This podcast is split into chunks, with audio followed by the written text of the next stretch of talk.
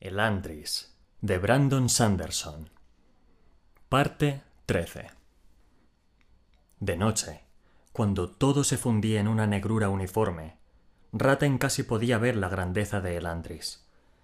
Recortados contra el cielo cuajado de estrellas, los edificios caídos proyectaban su manto de desesperación y se convertían en recuerdos. Recuerdos de una ciudad forjada con habilidad y cuidado. Una ciudad donde cada piedra era una obra de arte funcional. Recuerdos de torres que se alzaban hasta el cielo, como dedos que hacían cosquillas a las estrellas, y cúpulas que se hinchaban como venerables colinas. Y todo había sido una ilusión. Bajo la grandeza había podredumbre, una llaga sucia, ahora expuesta. Qué fácil era ver más allá de herejías revestidas de oro. Qué sencillo había sido asumir que la fuerza exterior indicaba una fuerza benigna interna. Sigue soñando, el Andris. Susurró Raten, volviéndose para seguir caminando por la gran muralla que rodeaba la ciudad. Recuerda lo que fuiste e intenta esconder tus pecados bajo el manto de la oscuridad. Mañana saldrá el sol y todo quedará revelado una vez más. Mi señor, ¿decías algo? Raten se giró. Apenas había advertido al guardia que patrullaba por la muralla, con la pesada lanza al hombro y la débil antorcha casi apagada. No, solo susurraba para mí. El guardia asintió y continuó su ronda. Se estaban acostumbrando a Raten, había visitado el Antris casi todas las noches esa semana, recorriendo sus murallas sumido en sus cavilaciones. Aunque había un propósito añadido a sus visitas. La mayoría de las noches simplemente iba allí para estar solo y pensar. No estaba seguro de qué lo atraía a la ciudad. En parte, era la curiosidad. No había visto el Antris en la cima de su poder, y no comprendía que incluso una ciudad tan grandiosa hubiese resistido repetidas veces el poder de Fjorden, primero militarmente, luego teológicamente. También se sentía responsable de la gente, o lo que quiera que fuese, que vivía en el Antris. Los estaba utilizando, mostrándolos como enemigos para unir a sus seguidores. Se sentía culpable. Los elantrinos que había visto no eran diablos, sino, sino despojos, víctimas de una enfermedad terrible. Merecían compasión, no condena. Con todo, se convertirían en sus diablos, pues sabía que era la forma más fácil y menos dañina de unificar a Arelon. Si volvía al pueblo contra el gobierno, como había hecho en Duladel, habría muertes. Esta fórmula conduciría también a un baño de sangre, pero esperaba que mucho menor. Ay, qué cargas debemos aceptar en el servicio a tu imperio, Yadet. Pensó Raten. No importaba que actuara en nombre de la Iglesia, ni que hubiera salvado a miles y miles de almas. La destrucción que Raten había causado en Duladel le pesaba como una piedra de molino. Gente que había confiado en él estaba muerta, y toda una sociedad se había sumido en el caos. Pero Yadet requería sacrificios. ¿Qué era la conciencia de un hombre cuando se la comparaba con la gloria de su dominio? ¿Qué era un poco de culpa cuando una nación estaba ahora unida bajo la atenta mirada de Yadet? Raten soportaría siempre las cicatrices de lo que había hecho, pero era mejor que un hombre sufriera a que una nación entera continuara viviendo en la herejía. Raten se dio la vuelta mirando hacia las chispeantes luces de Cae. Yadet le había dado otra oportunidad. Esta vez haría las cosas de forma diferente. No habría ninguna peligrosa revolución, ningún baño de sangre causado por una clase volviéndose contra otra. Raten aplicaría cuidadosamente la presión hasta que Iadon se plegara y otro hombre más flexible ocupara su lugar. Entonces, la nobleza de Arelon se convertiría fácilmente. Los únicos que sufrirían de verdad, los chivos expiatorios de su estrategia, serían los elantrinos. Era un buen plan. Estaba seguro de que aplastaría sin mucho esfuerzo la monarquía arelena. Ya estaba resquebrajada y debilitada. El pueblo de Arelon estaba tan oprimido que podría instaurar un nuevo gobierno rápidamente, antes de que se enteraran siquiera de la caída de Iadon. Sin revoluciones. Limpiamente. A menos que cometiera un error. Había visitado las granjas y ciudades de los alrededores de Cae. Sabía que el pueblo estaba sometido más allá de su capacidad de aguante. Si les daba la ocasión, se altarían y matarían a toda la clase noble. Esa posibilidad lo ponía nervioso, sobre todo porque sabía que, si eso sucedía, lo aprovecharía. El guion lógico que había en su interior cabalgaría la destrucción como si fuera un hermoso corcel, usándola para crear seguidores de Ereti en toda una nación. Raten suspiró, se dio la vuelta y continuó su camino. La guardia mantenía limpio el paseo en aquella sección de la muralla, pero si se alejaba demasiado, llegaría a un lugar cubierto de mugre oscura y aceitosa. No estaba seguro de a qué se debía, pero cubría por completo la muralla cuando se alejaba de la zona central de las puertas. Sin embargo, antes de llegar a la mugre, localizó a un grupo de hombres de pie en el paseo. Iban con capa, aunque la noche no era lo bastante fría. Tal vez pensaban que así nadie los reconocería. Sin embargo, si esa era su intención, entonces el duque Telri no debería haber elegido una lujosa capa color lavanda con bordados de plata. Ratten sacudió la cabeza viendo tanto materialismo. Los hombres con los que tenemos que trabajar para conseguir los objetivos de Yadet. El duque Telri no se quitó la capucha ni hizo la adecuada reverencia mientras Ratten se acercaba. Aunque, por supuesto, Ratten tampoco lo esperaba. No obstante, el duque hizo un gesto a sus guardias, quienes se apartaron para permitirles intimidad. Ratten se acercó al duque, se apoyó en el parapeto y contempló la ciudad de Cae. Las luces titilaban. Había tanta gente rica en la ciudad que las lámparas de aceite y las velas abundaban. Ratten había visitado algunas grandes ciudades que quedaban tan a oscuras como el Antris cuando caía la noche.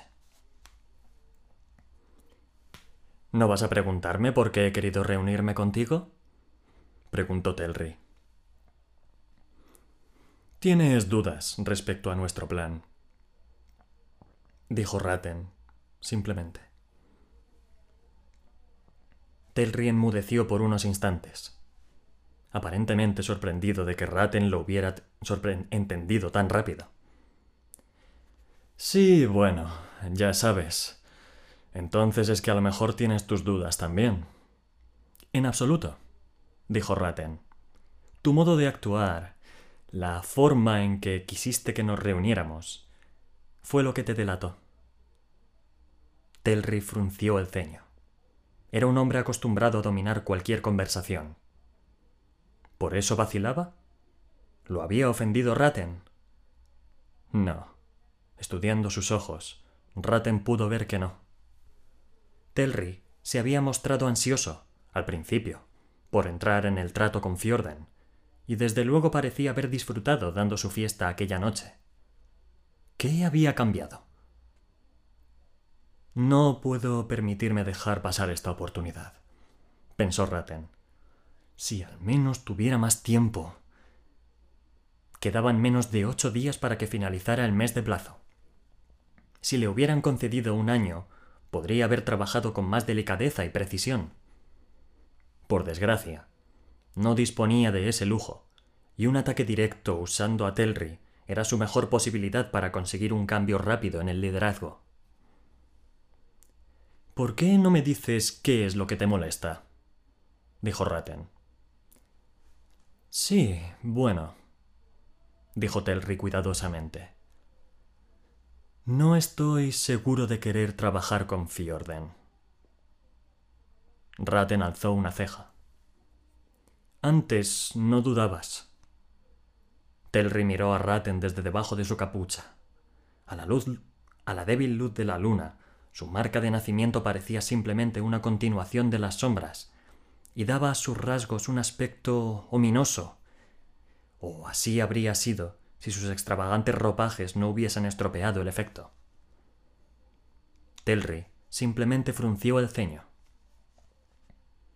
He oído algunas cosas interesantes en la fiesta de esta noche, Bjorn. ¿Eres de verdad el que fue asignado a Duladel antes de su caída?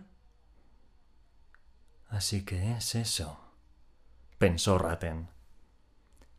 Estuve allí. Y ahora estás aquí, dijo Telri. ¿Te preguntas por qué un noble se inquieta por esa noticia? Toda la clase republicana, los dirigentes de Duladel, fueron asesinados en esa revolución, y según mis fuentes, tú tuviste mucho que ver con eso. Tal vez el hombre no era tan tonto como había pensado Ratten. La preocupación de Telri era legítima. Ratten tendría que hablar con tacto. Hizo un gesto con la cabeza, señalando a los guardias de Telri, que se encontraban un poco más abajo de la muralla. ¿Dónde conseguiste a esos soldados, mi señor? Telri tardó en contestar. ¿Qué tiene eso que ver? Compláceme, dijo Ratten. Telri se volvió, mirando a sus soldados. Los recluté entre la guardia de la ciudad de Elantris. Los contraté como guardaespaldas. Ratten asintió. ¿Y a cuántos guardias empleas? A quince. ¿Cómo juzgarías sus habilidades? Telri se encogió de hombros. Bastante buenas, supongo. Nunca los he visto combatir. Eso es probablemente porque no han combatido nunca, dijo Ratten. Ninguno de los soldados de Arelon ha entrado nunca en combate.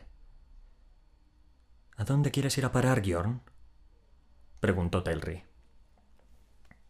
Ratten se volvió y señaló hacia el puesto de guardia, iluminado en la distancia por las antorchas situadas en la base de la muralla. ¿Cuántos hombres componen la guardia? ¿Unos quinientos? ¿Setecientos, tal vez? Si se incluyen las fuerzas policiales locales y las guardias personales, como la suya, tal vez haya unos mil soldados en la ciudad de Cae. Sumándole la legión de Lord de Ondel, sigue habiendo menos de 1.500 soldados profesionales en las inmediaciones. ¿Y? preguntó Telri. Ratten se volvió. ¿De verdad crees que el Wyrm necesita una revolución para hacerse con el control de Arelon? El Wyrm no tiene ningún ejército, dijo Telri. Fjorden solo cuenta con una fuerza de defensa básica.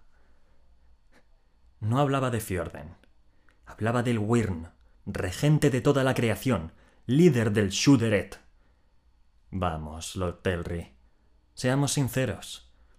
¿Cuántos soldados hay en Robel, en Hador, en Sborden, en las otras naciones del Este? Esa gente que ha jurado ser Dereti. ¿No crees que se alzará a una orden del Wyrm? Telri se mantuvo en silencio. Raten asintió al ver que la comprensión crecía en los ojos del duque. El hombre no entendía de la misa la media.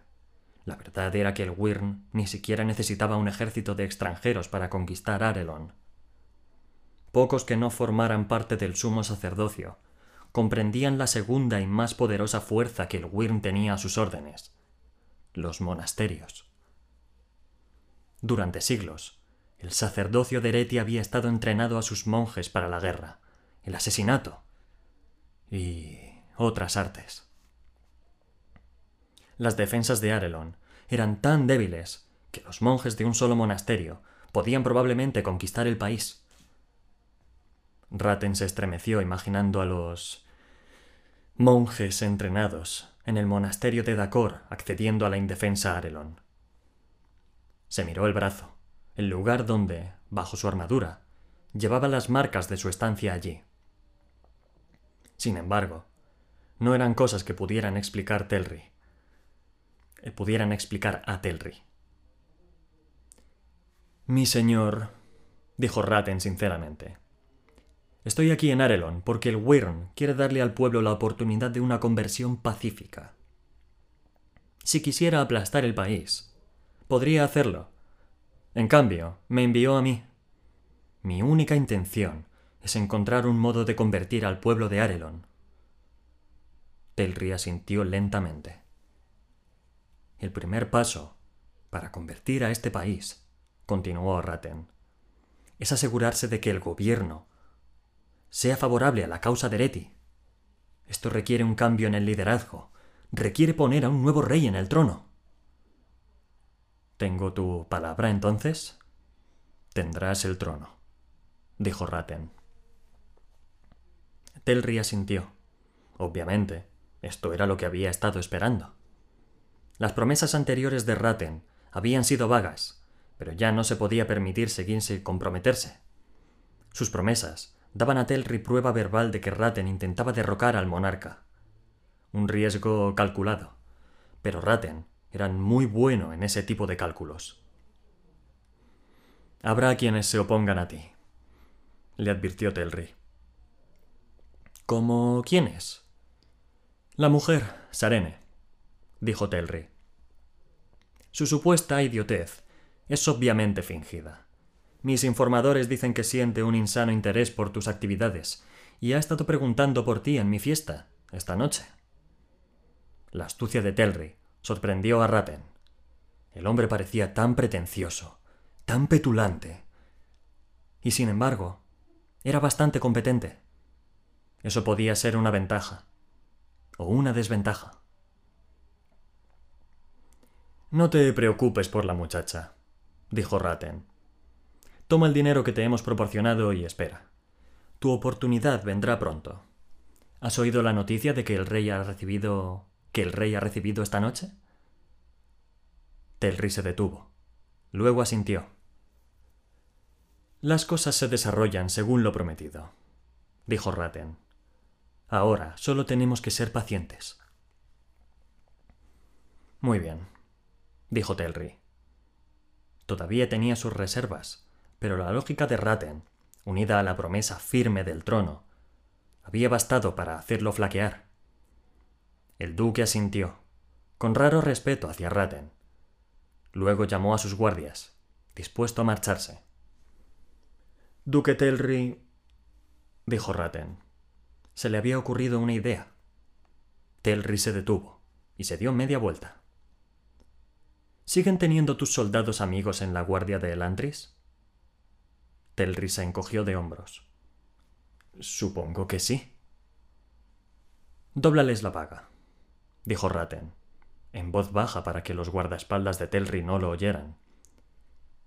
Habla bien a tus hombres de la guardia de Elantris, y déjales tiempo libre para que lo pasen con sus antiguos camaradas.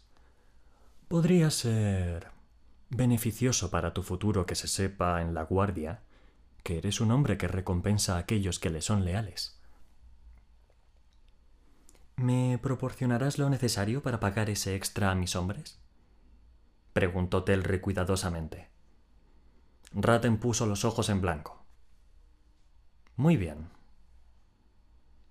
Telri asintió y se marchó para reunirse con sus guardias. Ratten se dio media vuelta, se apoyó contra la muralla y contempló Cae. Tendría que esperar un poco antes de volver a las escaleras y bajarlas. A Telri le preocupaba todavía que se supiera su fidelidad de Ereti, y no había querido que lo viesen con Ratten. El hombre se preocupaba demasiado pero tal vez fuese mejor para él parecer en este momento un conservador religioso. A Ratten le molestaba que hubiera mencionado a Sarene. Por alguna razón, la atrevida princesa Teoisa había decidido oponerse a Ratten, aunque él no le había dado en apariencia ningún motivo para hacerlo. En cierto sentido, era irónico. Ella no lo sabía, pero Ratten era su mayor aliado no su enemigo acérrimo. su pueblo se convertiría de un modo u otro. O bien responderían a las instancias humanas de Raten, o serían aplastados por los ejércitos Fjordel. Raten dudaba de poder convencerla de esa verdad. Veía el recelo en sus ojos. Ella tomaría inmediatamente todo lo que él dijera por una mentira. Lo aborrecía con el odio irracional de quien sabe inconscientemente que su propia fe es inferior. Las enseñanzas Korati se habían marchitado en todas las naciones importantes del Este, igual que lo harían en Arelon y Teod. El Shu Korath era demasiado débil, carecía de virilidad. El Shu Deret era fuerte y poderoso, como dos plantas que competían por el mismo terreno. El Shu Deret estrangularía al Shu Korath. Raten sacudió la cabeza, esperó un tiempo prudencial y finalmente regresó a las escalinatas que conducían hasta Cae. Cuando llegaba, escuchó un golpe abajo y se detuvo sorprendido. Parecía que las puertas de la ciudad acababan de cerrarse. ¿Qué ha sido eso? preguntó Raten, acercándose a varios guardas que formaban un círculo de antorchas. Los guardias se encogieron de hombros, aunque uno señaló a dos formas que atravesaban el patio a oscuras. Deben de haber capturado a alguien que intentaba escapar. Raten frunció el ceño. ¿Sucede a menudo? El guardia negó con la cabeza. La mayoría son de mente demasiado débil para intentar escapar. De vez en cuando alguno intenta escabullirse, pero siempre los pillamos. Gracias, dijo Raten, dejando a los guardias atrás mientras iniciaba el largo descenso hacia la ciudad al pie de las escaleras, encontró la garita principal. El capitán estaba dentro, los ojos adormilados, como si acabara de despertarse. ¿Problemas, capitán? El capitán se volvió, sorprendido. Ah, eres tú, Giorn. No, ningún problema. Uno de mis tenientes que ha hecho algo que no debía. ¿Dejando regresar a algunos elantrinos a la ciudad? El capitán hizo una mueca, pero asintió. Raten había visto al hombre varias veces, y en cada uno de los encuentros había avivado la codicia del capitán con unas cuantas monedas. Tenía al hombre prácticamente en el bolsillo. La próxima vez, capitán, dijo Raten, rebuscando en su cinturón y sacando una bolsa. Puedo ofrecerte una opción diferente. Los ojos del capitán brillaron cuando Raten empezó a sacar de la bolsa Wirnings, de oro acuñados con la efigie del Wirn Wulfden. Quiero estudiar de cerca uno de esos elantrinos, por motivos teológicos, explicó Raten, colocando un montoncito de monedas sobre la mesa.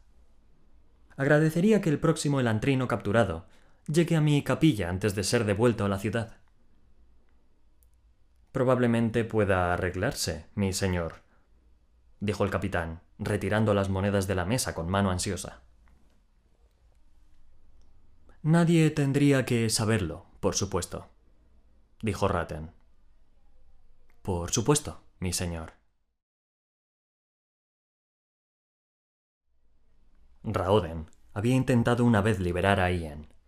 Era un niño entonces, simple de mente, pero puro de intención. Uno de sus tutores le estaba enseñando cosas sobre la esclavitud, y de algún modo se le metió en la cabeza que los seones eran retenidos contra su voluntad. Había acudido a Ian entre lágrimas ese día, exigiendo que el seón aceptara su libertad. Pero yo soy libre, joven amo, le respondió Ian al lloroso chiquillo. No, no lo eres, discutió Raoden. Eres un esclavo. Haces lo que se te dice. Lo hago porque quiero, Raoden. ¿Por qué?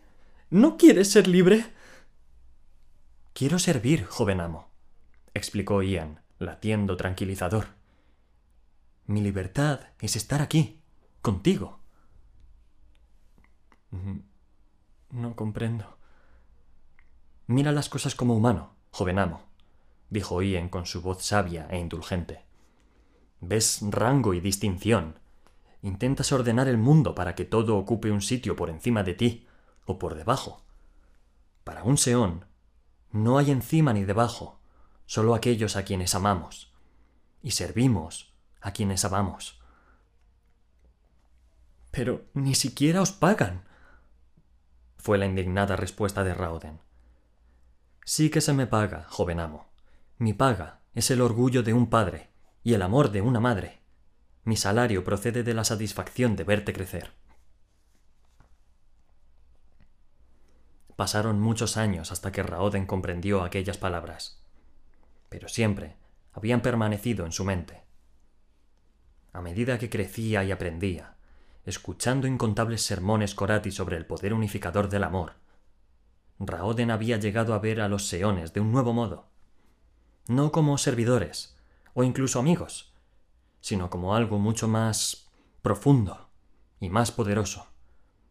Era como si los seones fueran una expresión del propio Domi, reflejos del amor de Dios por su pueblo. A través de su servicio, estaban mucho más cerca del cielo de lo que sus supuestos amos podrían comprender jamás. Finalmente eres libre, amigo mío, dijo Raoden con una sonrisa triste mientras veía a Ian flotar y agitarse. Todavía no había podido captar un atisbo de reconocimiento por parte del Seón, aunque Ian parecía quedarse en las inmediaciones, cerca de Raoden. Fuera lo que fuese que la Shaot le había hecho a Ian, se había llevado algo más que su voz. Había roto su mente. Creo que sé lo que le pasa, le dijo Raoden a Galladon, que estaba sentado a la sombra, un poco apartado. Estaban en un terrado a unos cuantos edificios de la capilla, expulsados de su habitual lugar de estudio por un apurado cájar. El anciano había estado limpiando frenéticamente desde su llegada, y había llegado el momento del pulido general. Por la mañana temprano, a duras penas pero con insistencia, los había expulsado a todos para poder terminar. Galladon dejó de leer su libro. ¿A quién? ¿Al Seón? Raoden asintió, tendido boca abajo cerca del borde de lo que antaño fuera la pared de un jardín, todavía contemplando a Ian. Su aón no está completo. Ian, dijo Galladon, pensativo. ¿Eso significa curación, Colo? Así es. Su aón ya no está completo. Hay diminutas fisuras en sus líneas y manchas descoloridas. Galladon gruñó. Pero no dijo nada más. No estaba tan interesado como eh, Raoden en los aones y seones. Raoden observó ahí en unos instantes más antes de volver a estudiar el libro sobre la Aon Dor. Sin embargo, no llegó muy lejos antes de que Galladon sacara a coalición un tema nuevo. ¿Qué es lo que echas más de menos, Sule? preguntó el Dula, reflexivo. Lo que más echo de menos. ¿Del exterior? Colo, dijo Galladon. ¿Qué cosa traerías a Elantris si pudieras? Mm, no lo sé. Tengo que pensarlo. ¿Y tú? Mi casa, contestó Galladon, soñador. La construí yo mismo, solo. Talé cada árbol, trabajé cada tabla y clavé cada clavo. Era hermosa. Ninguna mansión ni palacio puede competir con el trabajo de tus propias manos. Raoden asintió, imaginando la cabaña. ¿Qué había poseído que echara de menos con más fuerza? Era hijo de un rey, y por tanto había tenido muchas cosas. La respuesta que encontró, sin embargo, le sorprendió. Cartas, dijo. Me traería un fajo de cartas. ¿Cartas, Sule? Obviamente no era la respuesta que él esperaba. ¿De quién? De, de una chica. Galladon se echó a reír. Una mujer, Sule. No te imaginaba de los románticos. El que no llorique dramáticamente como un personaje de uno de vuestros romances Duladén no significa que no piense en esas cosas. Galladon alzó las manos a la defensiva. No te pongas de lusedú conmigo, Sule. Solo estoy sorprendido. ¿Quién era esa chica? Iba a casarme con ella, explicó Rauden. Debe de haber sido toda una mujer. Debe de haberlo sido, reconoció Rauden. Ojalá la hubiera conocido. ¿No llegaste a conocerla? Raoden negó con la cabeza. De ahí las cartas, amigo mío. Ella vivía en Teod. Era la hija del rey, por cierto. Empezó a enviarme cartas hace cosa de un año. Era una magnífica escritora, y sus palabras estaban cargadas de tanta inteligencia que no pude sino responder. Continuamos escribiéndonos durante casi cinco meses. Luego ella se me declaró. ¿Que ella se te declaró a ti? Descaradamente, dijo Raoden con una sonrisa. Fue naturalmente por motivos políticos. Sarene quería una unión firme entre Teod y Arelon. ¿Y tú aceptaste?